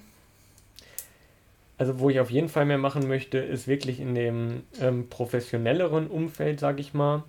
Gerade so KNX-Installationen, aber auch in der Kommunikation mit Elektrikern, dass man die ein bisschen an die Hand nimmt und denen sagt, hey, so könnte das dann viel besser funktionieren. Also das würde ich mir langfristig schon wünschen, dass es in diese Richtung geht. Dass es dann, dass es auf der einen Seite natürlich weiterhin YouTube gibt für euch, sage ich mal, die ja sich einfach täglich was Neues, Cooles einfach dazu lernen wollen und selber Systeme umsetzen und auf der anderen Seite aber auch die Elektriker ein bisschen dahin zu bekommen oder den Markt ein bisschen dahin zu bewegen. Also ja, sprich einfach, äh, Schulung für Ja, also das ist wirklich, dann reden wir von 2020 jetzt wahrscheinlich. Aber ähm, da wäre schon cool, wenn das langfristig da so hingeht, weil ich bekomme auch wirklich, ich bekomme jetzt auch häufige Anfragen wirklich von Fachbetrieben, also Elektrikern oder auch äh, Smart Home Planern tatsächlich, so Planungsbüros, die dann sagen, hey, hier haben wir eine ähm, Ansteuerung, keine Ahnung, von irgendwelchen Velux-Dachfenstern oder so. Und da gibt es da und dann ein Modul für, hättest du nicht Bock da, das Ganze zu begleiten und so. Und dann bin, möchte ich eigentlich nicht der Typ sein, der dann sagt, ja, ich mache das für euch, sondern ich erkläre euch, wie ihr da selber hinkommt. Und da, da haben, glaube ich, alle langfristig mhm. am meisten von. Ja, da ist auch ein Riesenbedarf. Also das war, ja, unser einfänglich, oder anfängliches Thema an der Stelle, dass wir einfach sagen, hey, die Elektriker, die brauchen das Support. Und wenn du da in so eine Richtung gehst, ähm, ja, ich glaube, dass da der Bedarf in Zukunft noch viel, viel weiter steigen wird. Ja, ich meine, ich habe ja jetzt kein Tagesgeschäft, so, ne? Ich muss mich ja mit keinem Kunden irgendwie, ich habe keine Deadlines, ich kann mich ich bilde mich quasi seit anderthalb Jahren nonstop fort, jeden Tag und dokumentiere das Ganze öffentlich. So du machst alles ja, richtig. Das, das, ist meine Beschäftigung gerade. Ne? Und, und ich habe immer noch das Gefühl, ich weiß gar nichts eigentlich. Und das ist wirklich erschreckend. Es gibt so viele Themen. Es ist, er, er schlägt einen schon. Also wie, alleine wie viele Protokolle und ja, jede Komponente ist wieder anders und ja. Ja, und jetzt musst du mal überlegen, wenn du sagst, als Smart Home Experte, du blickst da nicht durch, was soll dann bitte der, der ähm, Otto Normalverbraucher äh, sagen, wenn er, wenn er auf einmal vor dem Thema steht, ich hätte gerne was Smartes. Ich weiß nicht wie, ich weiß nicht was. Ne, es wird ja immer undurchsichtiger. Und ich glaube, das ist nämlich auch das Ding, wo, wo, wo wir an der Stelle auch ähm, ja, gute Arbeit leisten, zu sagen, hey, wir, wir picken uns Sachen raus, zeigen euch, was geht und ähm, ich finde es immer schön, wenn man diese positive Rückmeldung kriegt. Ich kriege echt nette E-Mails oder auch Kommentare, wo steht, boah, cool, danke, hat super funktioniert. Und ähm, da spreche ich jetzt wieder als Blogger, da lebt man auch so ein bisschen von. Ne? Das, äh, das, ja, das ist, das, ist, das ist ja die einzige Bezahlung, die man in der Form ja quasi hat für die Inhalte. Und deswegen macht man das ja auch, weil man weiß, man kann anderen was Gutes tun und ähm, Wissen weitergeben. Genau so ist es. Und Apropos, wenn man dann positives Feedback bekommt, das ist einfach ja das Schönste, was man bekommen kann. Richtig. Apropos Wissen weitergeben, wo ist denn der ähm, Herr Kleen jetzt schon wieder hin? Kommt er noch oder hat sich das jetzt erledigt? der muss, glaube ich, den Vogel, was war das? Der musste einen Vogel aus dem Haus werfen und dabei ne, hat er eine Tür kaputt gemacht oder so. Ich habe den, hab den Punkt nicht verstanden, warum der die Katze eingesperrt hat. Das ich auch nicht verstanden. Also auf jeden Fall. Ich bin wieder da. Da ist er, der Vogelfänger. Äh, Stefan, du kannst uns aber gerade erklären und vielleicht auch den Zuhörern, warum du die Katze eingesperrt hast. Ach, ich erkläre ihm die ganze Story. Also, dann, dann hat auch jeder ein bisschen was zu lachen. Ähm, ich war heute Mittag mit unserem Hund unterwegs, ja, und wir machen immer mittags so eine Runde. Und ähm, ja, dann war ich fast wieder zu Hause, klingelt mein Handy. Meine Frau am Apparat und sagte, Stefan, ich habe hier ein Problem, du musst nach Hause kommen. Ich so, ja, ich bin jetzt mit dem Hund unterwegs, das dauert ein bisschen, also ich kann ja nur nicht fliegen. Ja, ich dann wieder nach Hause. Und dann hat sie mir die Story erzählt. Meine Frau saß halt auf dem Sofa ganz normal und ähm, über dem Sofa haben wir Galerie mit sechs Dachfenstern. Dachfenster bei der Hitze waren halt ein bisschen offen.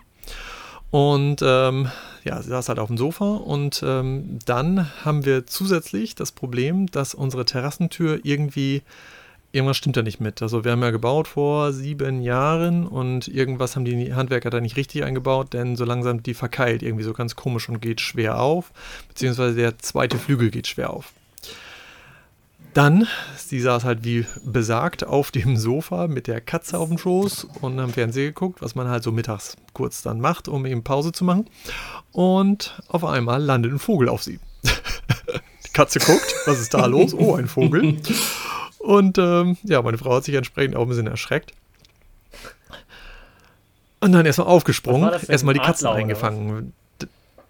nee, irgend so ein, äh, ein Spatz oder so, aber auch ein ganz junger Vogel. Der hat sich da irgendwie nur, weiß ich auch nicht, keine Ahnung, wo der herkam. Also auf jeden Fall ist der wenigstens oben durchs Dachfenster rein und ähm, dann halt runtergefallen auf meine Frau und den, auf die Katze.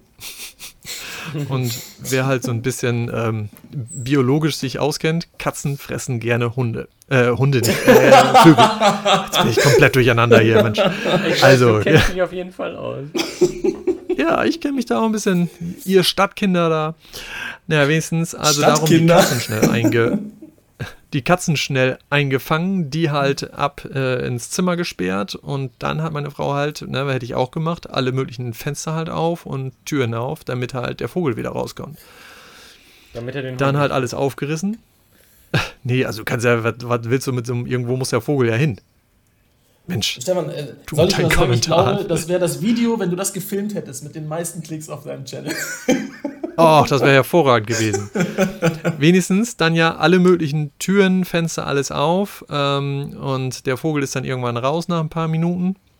Ist vorher halt halb durch die Wohnung durch, überall gegengeflogen und irgendwann hat er doch den Weg gefunden, wie es halt rausgeht. Und dann kam halt äh, ja das Problem, dass halt die Terrassentür, von der ich anfangs sprach, sich so verkeilt hat, dass wir die nicht wieder zugekriegt haben. Und das ist halt doof. Ich meine, äh, wie mein Kumpel, der jetzt gerade eben da war, äh, sagte, sei doch froh, ist kein Winter. Aber halt insgesamt ein bisschen blöd. Und wie Matthias ja auch schon sagte, in Ostfriesland bleiben doch immer die Türen offen. Aber ja, das ist halt irgendwie doch doof gewesen. Und jetzt haben wir sie erstmal wieder zugekriegt, aber insgesamt müssen wir da jetzt das echt mal in Angriff nehmen, dass sie halt richtig wieder so. schließt. Wäre auch eine Idee. Einfach ein, ja, oder ein bisschen, aber mit hier Panzertape. genau, Gafferband, einfach schön zukleben. Gafferband, fertig, zu damit. Weiter geht's. Habt ihr eure Themen schon abgeschlossen? Ja, bestimmt, ne? Zwischendurch sind wir ein bisschen äh, in den Themen hin und her gesprungen, aber äh, ich glaube, wir haben schon einen äh, guten Rundumschlag hier geschafft. Was hältst du denn jetzt eigentlich von KNX? Ich meine, du hast eben gesagt, du hast da keine Ahnung von, aber was ist denn jetzt der Eindruck von dem, von dem System, wenn du von außen so drauf guckst, wenn, wenn ich KNX sage, was ist das Erste, was du denkst? Dann denke ich sofort an Matthias und an das Video, was ich mir noch anschauen wollte. Also das ist wirklich dann mein erster Gedanke.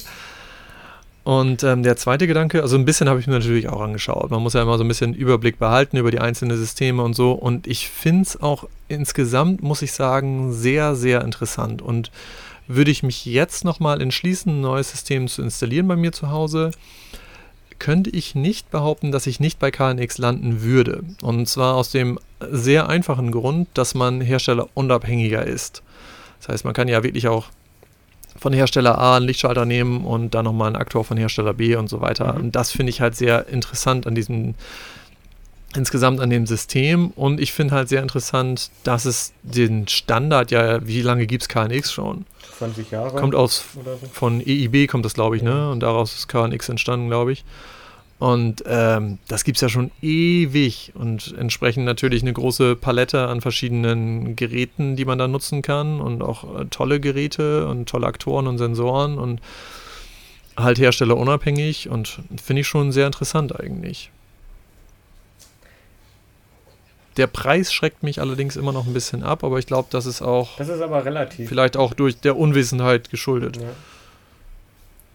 Ich meine, ich will ja auch nochmal einen Inhalt dazu machen. Angenommen, du sagst bei einem Neubau, ich mache jetzt kein Bussystem, gar kein Smart Home zum Beispiel, sondern das rüste ich einfach nach. Und dann möchte ich einfach mal durchrechnen. Angenommen, du setzt jetzt nur auf Homatic Funkaktoren und Funktaster und ähm, was weiß ich, Fußbodenheizungssteuerung und ähm, Bewegungsmelder und kaufst dir das alles von Homatic IP. Ich glaube nicht, dass das so viel günstiger wird am Ende. Ich meine, du kannst es Mhm. zwar so häppchenweise machen, dass es, dadurch kommt wahrscheinlich der Trugschluss, dass du ein bisschen Geld gespart hast, aber im Endeffekt steckst du da ebenfalls verdammt viel Kohle rein unterm Strich. Ja, du musst dir einfach mal ausrechnen, was der Kanal dich in Summe kostet. ne? Ich meine, bei Funk äh, ist der, der Sensor-Aktor-Kanal natürlich, wesentlich teurer, als wenn ich verdrahtet mache. Ne? Verdrahtet. ähm, und du darfst halt nicht unterschätzen, ähm, dass die Installationskosten bei so einem Bussystem oder auch Prometic Wired IP natürlich wesentlich höher sind. Und vor allem kommt da noch hinzu, der Elektriker, der normalerweise konventionell macht, der nimmt Sicherheitsaufschläge. Ich meine, äh, Matthias, das hast du jetzt gerade schmerzlich gesehen bei dem Angebot, ähm, weil die es einfach nicht wissen. Ne? Die, die schlagen da dann nochmal 20, 30 Prozent mehr drauf, weil sie sagen, ah, keine Ahnung, ob ich das jetzt so gut so einfach verdrahten kann wie, wie eine, eine NIM-Leitung. Also das ist schwierig zu vergleichen. Du vergleichst da einfach Äpfel mit Birnen. Ne? Und das ist ja auch so eine Sache, wo wir eben, wo du nicht da warst, Stefan, ein bisschen drüber gesprochen haben. Wenn zum Beispiel jemand sagt, der will ein Smart Home und will tolle Displays an der Wand haben, ne? von Gira, G1 oder sonst was, dann bleibt ja gar keine andere Möglichkeit, auch als auf KNX zu setzen. Ne? Du musst immer gucken, was sieht man und was hat das Smart Home für eine Funktionalität. Ich glaube, von der Funktionalität her kannst du mit, mit KNX und, und Homatic programmiertechnisch ähnliche Sachen umsetzen. Ne? Nur, ich sag mal, das, das Frontend, was nachher wirklich in der Wohnung zu sehen ist, ja, da bist du halt mit KNX ähm, schicker unterwegs. Ja, aber man, man kann ja auch ein bisschen mehr gucken. Also man kann ja auch ein bisschen mehr vergleichen. Ich meine, es gibt ja nicht nur einen Bewegungsmelder bei KNX, sondern dann auch von verschiedenen Herstellern wieder einen Bewegungsmelder. Ja.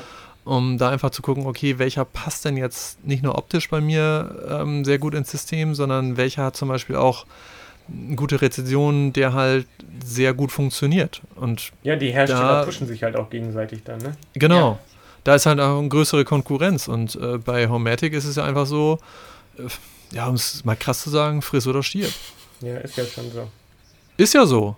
Ja, und. Entweder du nimmst den Bewegungsmelder oder du nimmst den nicht. Ja, manche Sachen kannst du auch einfach ja gar nicht umsetzen. Wenn, oder wie ist das zum Beispiel bei Homematic mit Bewegungsmeldern? Dann willst du eine Präsenzerkennung machen, dass automatisch, solange du im Raum bist, du sitzt jetzt an deinem Schreibtisch und irgendwann willst du, dass automatisch das Licht angeht, wenn es dunkel genug wird. Gibt es überhaupt, ähm, bei Homematic gibt es ja keinen Bewegungsmelder mit einem Lichtsensor, der die ganze Zeit sagt, wie hell es ist und der noch Präsenz erkennt und all solche Sachen in Kombination. Das, die Produkte gibt es ja einfach nicht. Nein, also das ist so ein bisschen das Ding. Ich habe, äh, also es gibt ja den, den Präsenzmelder per Funk, ne?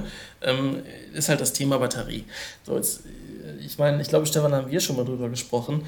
Ähm, wenn du bei Wired was einsetzen willst, dann find erstmal einen Präsenz- oder Bewegungsmelder, der einen potenzialfreien Kontakt hat. Du brauchst ja, den du dann aufs Eingangsmodul bei Wired beispielsweise legst. Da brauchst du ja wirklich jemanden, der, der, oder einen, der jetzt einen zusätzlichen Kontakt hat, der keine 230 Volt schaltet, der keinen ähm, kein KNX-Bus äh, hat, sondern einfach einen mit potenzialfreien Kontakt. Da sind einfach echt extrem wenig Hersteller auf dem Markt, die sowas bauen. Und das ist dann natürlich schade, weil wenn ich mir die, die, die KNX-Palette angucke, was es da an tollen Sensoren äh, in dem Bereich gibt, ja, da kannst du mit Homatic leider nicht gegen anstinken an der Stelle. Ne? Mhm.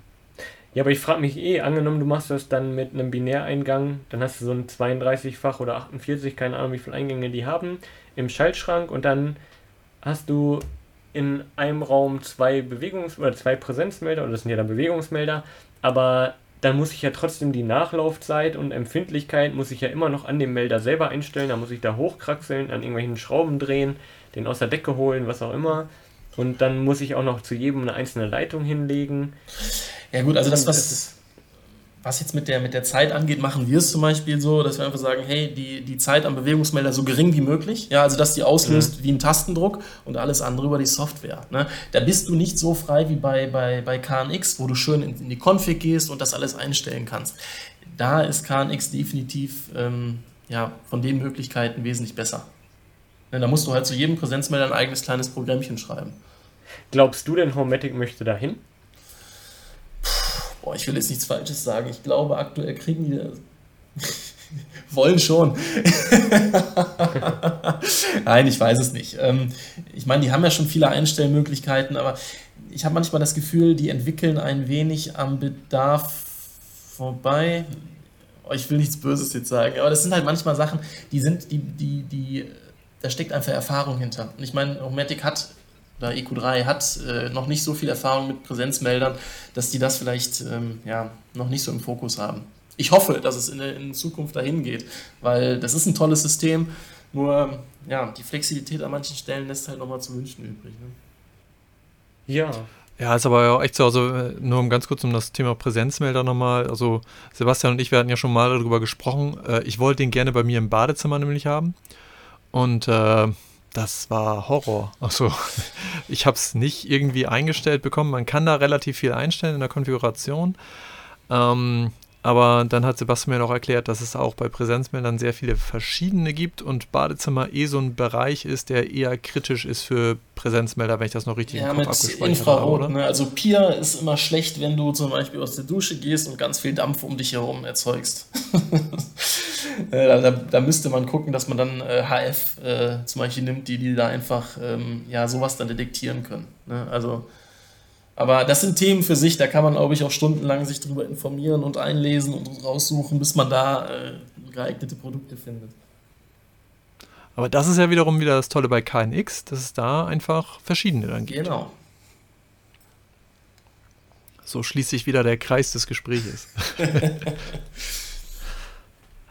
Aber Matthias, also mal ganz kurz zu dir. Also äh, jetzt mal warum willst du denn auf KNX setzen und zum Beispiel nicht auf FEM, wenn du baust? Na, das eine schließt das andere ja nicht aus. KNX ist ja erstmal nur das Bussystem, aber die Logik kann man natürlich trotzdem noch mit FEM erweitern. Also das ist ja, das, das eine ist natürlich nur die, die, die zentrale, also wie wir es eben schon mal gesagt haben, äh, KNX ist ja eigentlich keine Programmierung, sondern nur Parametrierung. Du hast so vorgegebene Funktion und die kannst du über Parameter quasi verfeinern, indem du sagst, was weiß ich, Licht bleibt jetzt bei so seit der letzten Präsenz noch 10 Sekunden Nachlauf an oder so und dann geht es eben aus oder so. Und ähm, das parametrierst du einfach nur. Aber wenn du wirklich Logik möchtest, dann musst du natürlich immer noch einen Logik-Server dahinter packen. Mhm. Und da gibt es natürlich auch in der KNX-Welt Lösungen, wie so Gira X1 oder wie die heißen oder äh, Basalte Home Server äh, S1, frag mich nicht, ich kenne die Produktbezeichnung nicht, aber da kannst du auf jeden Fall sehr, sehr viel Geld für Logik-Server dann nochmal on top legen, die dir natürlich auch eine Visualisierung bieten und so weiter. Und wenn du das nicht möchtest, kannst du auch einfach sagen, hey, dann nehme ich halt eine IP-Schnittstelle oder einen USB-Dongle, wo ich das, den KNX-Bus ranhänge nehme einen Raspberry Pi und dann baue ich mir das Ganze eben mit FEM oder IO-Broker nach und spreche da mit meinem KNX-System drüber. Also ja. das ist ja, das eine schließt das andere ja nicht aus. Also das heißt, bei KNX äh, im Generellen brauche ich keine Zentrale, sondern ich konfiguriere einfach nur die Geräte und also bei Homematic heißt es dann Direktverknüpfung. Das heißt, die, die Verknüpfungen zwischen den einzelnen Geräten, die würde ich dann parametrieren, mhm. aber eine Zentrale brauche ich nicht zwingend. Nee, nee ist eigentlich dezentral. Also so ist KNX erstmal angedacht, dass alles untereinander noch funktioniert. Du kannst dann, mhm. ähm, ja, wenn mal eine Komponente kaputt geht, funktioniert der Rest immer noch genauso weiter. Selbst, das ist ja das Verrückte, selbst wenn man den Bus kurz schließt, funktionieren die anderen Stränge noch weiter und so. Das ist super robust, das System. Also. Ja. Ist Industriequalität an der Stelle, ne? Das kommt halt aus einer ganz anderen Historie heraus. Ja. Also das ist eigentlich unzerstörbar. Auch die Komponenten an sich, das ist halt alles sehr, sehr wertig. Und äh, ich finde es auf jeden Fall mittlerweile alternativlos, muss man eigentlich sagen. Es ist ein bisschen schade, dass die halt viele Themen, gerade was Marketing angeht, so ein bisschen verschlafen, ne? um mal nicht nur das Ganze hier zu loben. Es ist natürlich so, dass, wie Sebastian auch schon sagte, der Einstieg irgendwie gefühlt bewusst schwer gehalten wird und das Ganze ein bisschen abgeschottet wird. Und da bin ich mir eben nicht so sicher, warum man das macht, weil wenn wir jetzt schon die ganzen Marken nennen, wie zum Beispiel Loxon oder so, die können, glaube ich, oder konnten nur Fuß fassen, weil so Systeme wie KNX einfach einen auf Premium und teuer nach außen präsentieren, worüber du nur über Fachbetriebe mit aufwendiger Planung drankommst. Und das soll gar nicht der 0815 Elektriker irgendwie anbieten, sondern das ist so ein gehobenes Level und das ist auch eigentlich ja nur für Bürogebäude und Industrie gedacht und da hast du in deinem Haus, brauchst du das gar nicht einsetzen. Und so wird das ja, in, also zumindest nach meiner Wahrnehmung, immer noch viel kommuniziert und das ist halt schon ein bisschen schade. Ja, genau so ist es.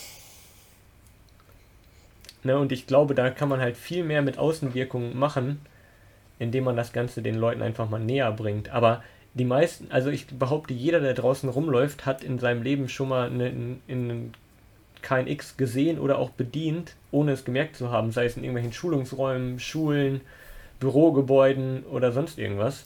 Also das bekommt man ja häufig dann gar nicht mit und da ist eigentlich ja immer KNX im Einsatz ja schon seit ewigen Jahren. Ja, genau. Sobald du im öffentlichen Raum irgendwas oder in auch Bürogebäuden was bedienst, steht da KNX hinter. Oder IPE, wenn es was älter ist. Ja. Aber, aber wer sitzt da denn hinter? Also ähm, ist es ein Konsortium von verschiedenen Firmen, die halt KNX nach vorne bringen? Oder was, also das ist ja keine Firma, es gibt ja nicht KNX GmbH oder wer, also meine Frage zielt darauf hin, ähm, wer hätte denn daran Interesse, außer die einzelnen Firmen, die halt KNX-Produkte anbieten, dass überhaupt so ein Produkt für den Massenmarkt irgendwie ähm, zur Verfügung steht? Ja, ich glaube, das ist nämlich genau auch der Punkt, was du ansprichst, dass es eben, also das ist natürlich von einer Association quasi, die oben drüber steht, vertrieben, aber ähm, es gibt halt, ja, dann angenommen, du steckst jetzt extrem viel Wert, nehmen wir mal Gira, angenommen, du steckst jetzt ein paar Millionen in Fernsehwerbung und pusht das KNX-System, dann pusht du ja im Endeffekt alle. Und dann sagt der Elektriker ja. vielleicht, äh, ja, du hast ja KNX in der Werbung gesehen, aber wir nehmen nicht Gira, wir nehmen MDT, weil das kommt dich unterm Strich günstiger. Dann hat Gira ja nichts gewonnen. Und deswegen genau. machen, glaube ich, alle auch ihre eigenen Systeme. Ich meine, Bush Free at Home setzt ja, glaube ich, auch auf den KNX-Standard auf. Und das ist ja quasi unten drunter KNX, nur eben mit einer einfacheren Schicht zur Programmierung obendrauf. Und deswegen kommen, glaube ich, solche Lösungen zustande. Und dann bauen die Firmen auch wieder eher ihre proprietären Lösungen und trauen sich danach auch das Marketingbudget in die Hand zu nehmen, weil sie ja das dann eben pushen können, ohne dass ihnen ja die Fälle wegschwimmen danach. So ja. Also vielleicht ist es gerade deswegen ja irgendwie noch nicht so weit, wie es sein könnte, weil es so flexibel ist und herstellerunabhängig. Ja, aber es ist ein schwieriges Thema. Ich denke, da können wir ja. nochmal insgesamt eine ganze Folge drüber quatschen, über das Thema, wie es da mit Marketing ausschaut. Ja. Weil, ja, das ist ja nicht nur bei KNX so, es wäre ja auch andere äh, Funkstandards, Z-Wave und so weiter, käme da ja auch mit zu dann. Ja, da ist es ja, guck mal, das ist genau das gleiche, was Philips Hue mit ihrem System macht oder so. Ja. Die wollen auch, die setzen zwar auf einen Standard, aber wollen eigentlich nicht, dass du da alles einbindest, was den Standard kann. Ist ja genau das gleiche. Da gab es doch auch mal was, oder? War das nicht so, dass Philips, ähm, ja, das U-System ist ja kompatibel mit diesen IKEA-Leuchten. Da haben sie das, glaube ich, erstmal rausgenommen. Osram war Da gab es viele Osram, Beschwerden. Ja. Osram war das? Mhm. Und dann haben sie es wieder reingenommen irgendwie. Ja, ne? da gab es so einen riesen Aufschrei in der Hometic-Community, ne, mit der Kopplung. ja, das ist halt, wenn du, das, das ist der Nachteil, wenn du ein Unternehmen dahinter stehen hast, das machen kann, was es will, ist halt immer ein Problem. Ja, ja, schau dir das an, wenn du eine Festpoint hast und die Cloud äh, abschmierst, dann hast du ein Thema. Ne, bei, bei Hometic. Also, das hat alles seine Vor- und Nachteile. Ich glaube, ähm, dass jedem sein oder ein System eierlegende Wollmilchsau, was, was jeden irgendwie in, in seinen Bedürfnissen äh, befriedigt und abdeckt, das gibt es an der Stelle nicht. Für viele reicht ja auch einfach Philips Hue, ich will zwar bunte Lampen übers Handy steuern. Ne? Da ist ein KNX-System total überkandiert. Also ich glaube, das ist auch gut, dass es das gibt. Was mich ein bisschen, ähm, ja, oder was, was, was ich mir wünschen würde, dass es mehr Standards gibt. Ne? Aktuell ist die, diese, diese ganze, ganze Smart Home Schiene in so einem Umbruch und jeder will irgendwie sich seine, seine Marktanteile sichern und jeder wirft irgendwie wild Hardware in den Markt rein. Aber es gibt halt keinen, der wirklich sowas einbindet. Ich meine, klar, sowas wie Open Hub, IO Broker, aber das sind halt wieder so, so, so da musst du Ahnung von haben. Ne? Also es gibt kaum, kaum was, das sagt, hey, ich ver verbinde alles unter einem Hut. Ähm, ja, das ist so ja, ja, aber da kommen wir wieder in das Thema Marketingbudget und das, das, die, der Versuch, den gab es ja schon von der Telekom. Ich weiß nicht mehr genau, Magenta wie das hieß, Smart dieses Home. komische System. Hieß das echt ja, so? Das glaube ja, schon. Nee, KiwiCon hieß das. Ja, stimmt, genau, KiwiCon, ja, richtig. Genau. Und das hatte ja zum Beispiel auch von, äh, ja, da war ja dieser EQ3, dieser Sende- und Empfangsmodul, war da ja fest mit drauf. Es war kompatibel zu ein paar Chromatic-Komponenten, aber auch äh, kompatibel zu vielen anderen Komponenten. Also der Versuch war ja sogar da, aber auch die sind gescheitert. Ja, und was ist eigentlich aus KiwiCon geworden? Weißt du was, das google ich gleich erstmal. ja, das ist eben, ich glaube, es kommen ja momentan wirklich täglich neue Anbieter dazu. Und am Ende machen die ja auch nichts anderes. Nee, ich kochen alle mit du, Wasser. Wenn du am Ende jetzt mal bei Amazon einfach ähm, ja, irgendwie WLAN-Steckdose eingibst, dann findest du ja einfach nur zehnmal die gleiche, die einfach nur umgelabelt ist und wo die App anders heißt. Aber wo immer das gleiche Backend ja. hintersteht und immer die gleiche Software drauf ist. Also, ja. das ist ja, der allein dieser White Label Markt ist ja mittlerweile ja, komplett überschwemmt. Irgendwie jeder will ja seinen eigenen Namen auf den Produkten sehen. Das ist schon, ja. Jeder will halt sich halt eine Scheibe abschneiden. Aber irgendwann wird sich das dann auch relativieren. Ja. Meinst du? Ich glaube, irgendwann werden sich einzelne Systeme durchsetzen. Die natürliche Marktbereinigung. Ja. ja, aber das kann halt noch fünf oder zehn Jahre dauern. Und vielleicht sitzt man jetzt ja, genau. aufs falsche Pferd, weiß ich nicht. Aber allein mal so ein Standard, angenommen du hast jetzt so einen Standard wie Zigbee, dann ist da Philips Hue und dann sind halt viele große Player drin, die den Markt natürlich dann auch oder das Protokoll aufrechterhalten. Das macht es natürlich für die kleineren auch interessanter, da das Protokoll ebenfalls zu nutzen, weil die wissen, das bricht nicht so schnell weg, als hättest du jetzt irgendeine eigene Lösung wieder. Nur das macht es natürlich auch wieder langsamer, wenn es um Weiterentwicklungen geht. Ne? Und, ja. Äh, aber ich glaube, zusammenfassend kann man sagen, wer aktuell Hometic einsetzt oder KNX, der hat definitiv nicht aufs falsche Pferd gesetzt. Ich glaube, das ist äh, eine wichtige Message, die man, die man doch äh, abschließend äh, sagen kann, oder? Kann man denn welches. Hast du sehr schöne, sehr schöne Worte gefunden, finde ich. ich drücke mir gerade die Träne weg. ohne, ohne jetzt Unternehmen bashen zu wollen, gibt es dann auch für dich ein Pferd, vielleicht auch was schon gestorben ist, auf das man in der Vergangenheit nicht setzen hätte sollen? Wie ist der Satz richtig? Boah, ich weiß es nicht. Also ich, ich meine, wir haben zum Beispiel über das Thema Loxone gesprochen. Die machen tolles Marketing, aber ich würde reine persönliche Meinung, ich würde, würde Loxone bei mir zum Beispiel aktuell nicht einbauen. Und warum das, findest du das ähm, uninteressanter als Hometic? Ist ja die gleiche Politik im Prinzip. Ja, aber da ist quasi eine, also Hometic hat ja wirklich, das muss man sagen, sich die Markt, Herrschaft, sage ich mal, wie sie, wie sie da aktuell haben, haben sie sich ja selber erarbeitet. So, die haben nie großes Marketing gemacht und die sind aus einer Community erwachsen, sage ich mal, ELV mit, mit Eigenbauprojekten. Das ist halt einfach wirklich aus der Bastler-Ecke gekommen. Ne? So eine Loxone, die haben das erkannt, bringen ein Produkt auf den Markt. Ähm, ich, ich, ich will es auch gar nicht bewerten an der Stelle. Die, die haben natürlich äh, gesehen, was so da ist und was man machen kann, haben ein riesen Marketingbudget ähm, und versuchen da natürlich sich einen Kuchen abzuschneiden. Aber ich wenn ich jetzt sage, oder die werben ja alle mit riesen neue Marktanteile, ja klar, der Markt wächst einfach rasant, dass jeder riesen neue Marktanteile geradezu gewinnt, das, das ist vollkommen natürlich. Nur, ich wüsste nicht, wenn ich jetzt ein Haus baue ähm, für ja, mehrere hunderttausend Euro, ob ich dann sage, ich setze auf Loxone.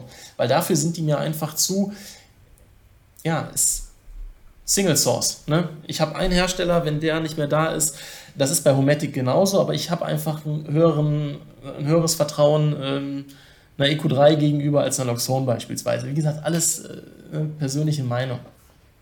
Das finde ich total spannend, weil bei mir ist das komplett andersrum. Echt? Ja, weil guck mal, wie viele neue Produkte Loxone auf den Markt bringt übers Jahr und wie viel Hometic bringt und ich habe einfach das Gefühl, da tut sich einfach mehr.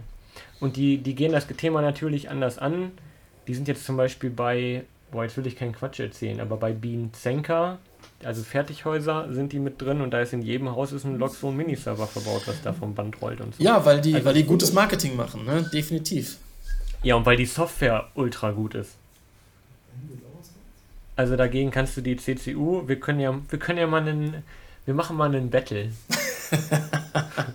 die gleiche Logik mit Loxon umsetzen oder mit Homematic ein? Nein, wie gesagt, ich äh, will da ja keinem, keinem was abschreiben. Ich persönlich würde, würde es für mich, äh, also bevor ich mir Loxon einbaue, nehme ich gar nichts. Ne? Das ist für mich. Ja, äh, okay. Ja, seh, du sehe ich ähnlich. Also ich muss, ich muss aber ja auch, bei Loxone bin ich auch echt unsicher. Also hm, ich weiß einfach auch nicht, wie viele Produkte die halt auf den Markt bringen, weiß aber zum Beispiel auch, dass von Homematic ständig neue Produkte gibt. Also jetzt auch noch zum Beispiel für die Fußbodenheizung nochmal eine andere Ansteuerung, die halt da ein bisschen intelligenter ist und so, kommt jetzt wiederum auf den Markt. Da gibt es echt, und es gibt auch schon sau viele Produkte von Homematic. Ich weiß nicht, wie Homematic IP, 80 verschiedene, glaube ich. Äh, Sebastian, weiß nicht, ob das, du da noch... Die Zahl kann ich nicht sagen. Na, aber es gibt halt auch echt viele. Muss allerdings auch gestehen, die Loxone-Sachen, die sind alle ganz schön schick. Auch wenn ich das Grün nicht schön finde, aber die, äh, die Geräte an sich, die sind echt schick. Die können. Ja, das Pricing ist bei denen aber auch sehr teuer. Ne? Wenn du mal überlegst, vom, ja. vom Preis her kannst du für eine Loxone-Installation auch eine KNX-Installation äh, aufbauen. Definitiv. Und jetzt ist die Frage, was habe ich an Mehrwert bei einer Loxone-Installation im Vergleich zu einer KNX-Installation, wo ich den Vorteil habe, ich setze nicht nur einen Hersteller ein, sondern ich habe eine Riesenpalette an Herstellern. Ne? Das ja, muss halt jeder für sich selber entscheiden. Also das ist, äh, ist einfach Geschmackssache an der Stelle. Ja, ja. Ja, es ist schwierig, ne? Ja, wohl eigentlich nicht. Eigentlich soll jeder machen, womit er glücklich wird und. Und am besten bei der Smart-Fabrik den Auftrag. Aber jetzt ja noch nicht, weil jetzt würdet ihr nur in Anführungsstrichen Homatic verkaufen. Jetzt würden wir können. aktuell nur Homatic verkaufen können, ähm, aber das soll sich in Zukunft ändern. Bald auch mit KNX. Bald auch mit gar nichts. Ja, Jungs, ähm, ich will euch jetzt äh, wirklich nicht äh, abwimmeln. Du hast einen Termin, ne? Ich habe tatsächlich noch einen Kundentermin. Ähm, ein Mist, jetzt steht hier auch noch irgendwie ein, ein normaler Alltag hinter und nicht nur Podcast-Geschwafel. Ja, wir haben jetzt 17.10 Uhr. Ja, mein, mein Geschäftspartner, der Sebastian, der, der, der klopft sich schon auf die Uhr und sagt, Junge, gib Gas. Ja, aber ich denke, wir haben äh, fast eineinhalb Stunden voll und ein doch interessantes Gespräch, auch wenn ich nicht alles mitverfolgen konnte wegen dem Handwerker hier. Aber ich denke, der Zuschauer oder Zuhörer ist es ja in diesem Falle nur, ähm, der wird schon ein bisschen interessante Story hier mitbekommen haben, oder? Genau. Vielen Dank auf jeden Fall an dich, Sebastian. Danke auch an dich, Stefan, wieder für eure Zeit. War sehr inspirierend. Wenn ihr mehr über Sebastian wissen möchtet, Technikkram, .net, richtig? Net? Genau, .net. Puh, Glück gehabt. und ähm, ja, ansonsten smartfabrik.de. .de und smartkram auch .de. Boah, Top-Level-Domains regeln das Fall. Ja, genau so ist das. Ja, schaut da gerne vorbei. Ähm, wenn ihr Fragen habt, gerne irgendwie in Kontakt mit uns treten. Kanäle sind alle bekannt, wo man das tun kann. Verdrahtet.info ist meine Adresse. Die kennt doch jeder. Na, ich weiß ja nicht. War die ja. eh nicht mehr frei, oder? nee, die E war nicht ja. mehr frei. Aber jetzt habe ich auch eine coole E-Mail-Adresse mit info.verdrahtet.info. Ja, ich weiß, da habe ich letztens auch gedacht, was hast du denn da wieder ausgedacht, wo ich was hingeschickt habe? Ja, ja, der kann, ne? Ja, sehr schön. Vorne wie hinten nur Infos, ne? Ja, also mir hat es auf jeden Fall auch Spaß gemacht, war cool. Ich denke, in der Runde können wir es gleich nochmal machen. Vielleicht nächstes Mal Und mit einer Agenda. Schreibt ihr gerne Themenwünsche da rein. Ich meine, gerade Sebastian hat ja die ganzen großen Projekte, ähm, die er im Hintergrund die ganze Zeit umsetzt. Äh, gerade, ich freue mich auf jeden Fall auf das Video, was von euch beiden kommt. Da hast du jetzt auf jeden Fall richtig geteasert, was, was dort alles ansteht und umgesetzt wird und wurde. Da freue ich mich sehr drauf. Ich hoffe, da müssen wir nicht mehr allzu lange drauf warten. Was, haben wir, was haben wir als Datum, Stefan? Ich weiß es gerade nicht mehr. Wann hatten wir es? Äh Im Juli irgendwann. Ja, ne? Also es wird auch noch ein bisschen Genau, dauern. also noch ein bisschen Geduld. ja. Super, vielen herzlichen Dank und ihr, einer von euch hat das letzte Wort. Ich finde, das, das kann der, der, der Neuling, der Neuling. machen. Ich, ich sage jetzt schon mal Tschüss an dieser Stelle. Für, vielen Dank fürs Zuhören. Ja, vielen lieben Dank, dass ich überhaupt dabei sein durfte. Hat mir echt gut gefallen. Das war tatsächlich, äh, ich bin jetzt ent, entjungfert. da, ja, war mein erster ähm, Sprachbeitrag. Ich verstecke mich ja normalerweise hinter meinen Textzeilen. Ihr seid ja ein bisschen präsenter durch die Videos, aber also macht mir Spaß, können wir gerne in dem Umfang nochmal machen, wenn es gewünscht ist. Ähm, ja, ich würde mich freuen.